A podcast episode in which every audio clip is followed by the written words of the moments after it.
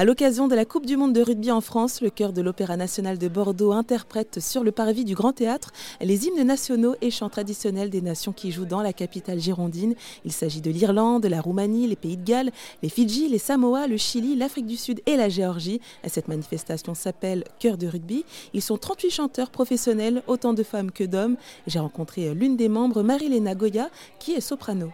Bonjour Marie-Hélène. Jennifer, bonjour. Je fais partie des chœurs national de l'Opéra national de Bordeaux. Donc, euh, je suis professionnelle. Euh, euh, je travaille avec l'Opéra national de Bordeaux depuis 1995. Je peux dire que j'ai dans mon expérience beaucoup de belles ouvrages, de belles événements et de belles passages d'hymnes héroïques, etc. Voilà. justement, qu'est-ce que ça vous fait, vous, de participer à ce genre d'événement? Tout d'abord, j'ai eu le le plaisir, l'honneur de chanter l'hymne français euh, par deux fois euh, pour la naturalisation des étrangers à Bordeaux avec la présence de la préfecture et M. Juppé.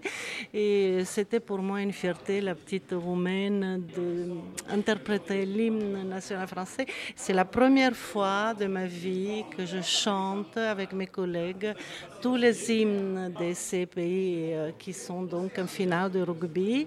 Et donc, parmi tous ces belles pays, la Roumanie fait aussi les honneurs et je me joins à leur joie pour euh, aider et chanter euh, l'hymne de la Roumanie avec mes collègues. je suis très touchée parce que mes collègues, euh, on a fait un coaching ensemble et mes collègues chantent très bien l'hymne de la Roumanie de la même façon que les autres hymnes. parce que du coup, vous les avez aidés à, pour chanter, c'est ça, interpréter? J'ai aidé à la prononciation, le style un peu des traditions, etc. Ben, justement, qu'est-ce qui fait les particularités? C'est une langue latine. Euh, on est donc coincé dans les pays d'Est. C'est histoire de DAC et de, des romans, des DAS comme vous dites. Et donc on parle euh, une langue latine.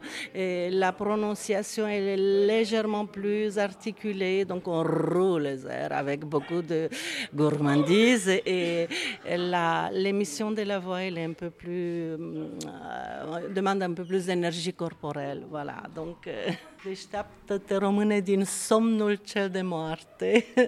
Ça, c'est le début de, de l'hymne national qui, euh, en fin de compte, il a été censuré euh, toute la période du régime communiste, en fin de compte, et il a été donc réhabilité en 1989. Je l'ai jamais chanté en Roumanie.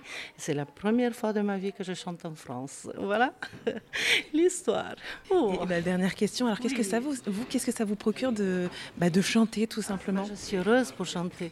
Vous imaginez, c'est quelque chose de fantastique pouvoir chanter. D'abord, c'est un travail d'une grande exigence et d'une grande discipline corporelle et intellectuelle. Donc, euh, il nous faut beaucoup de travail, beaucoup de rigueur et une hygiène de vie pour être toujours en forme, répondre à nos à nos obligations professionnelles dans un registre de, répertoire qui est très varié. Euh, les chœurs d'opéra ne sont pas écrits forcément pour euh, la voix, mais c'est pour des effets sonores puissants, la masse, le peuple.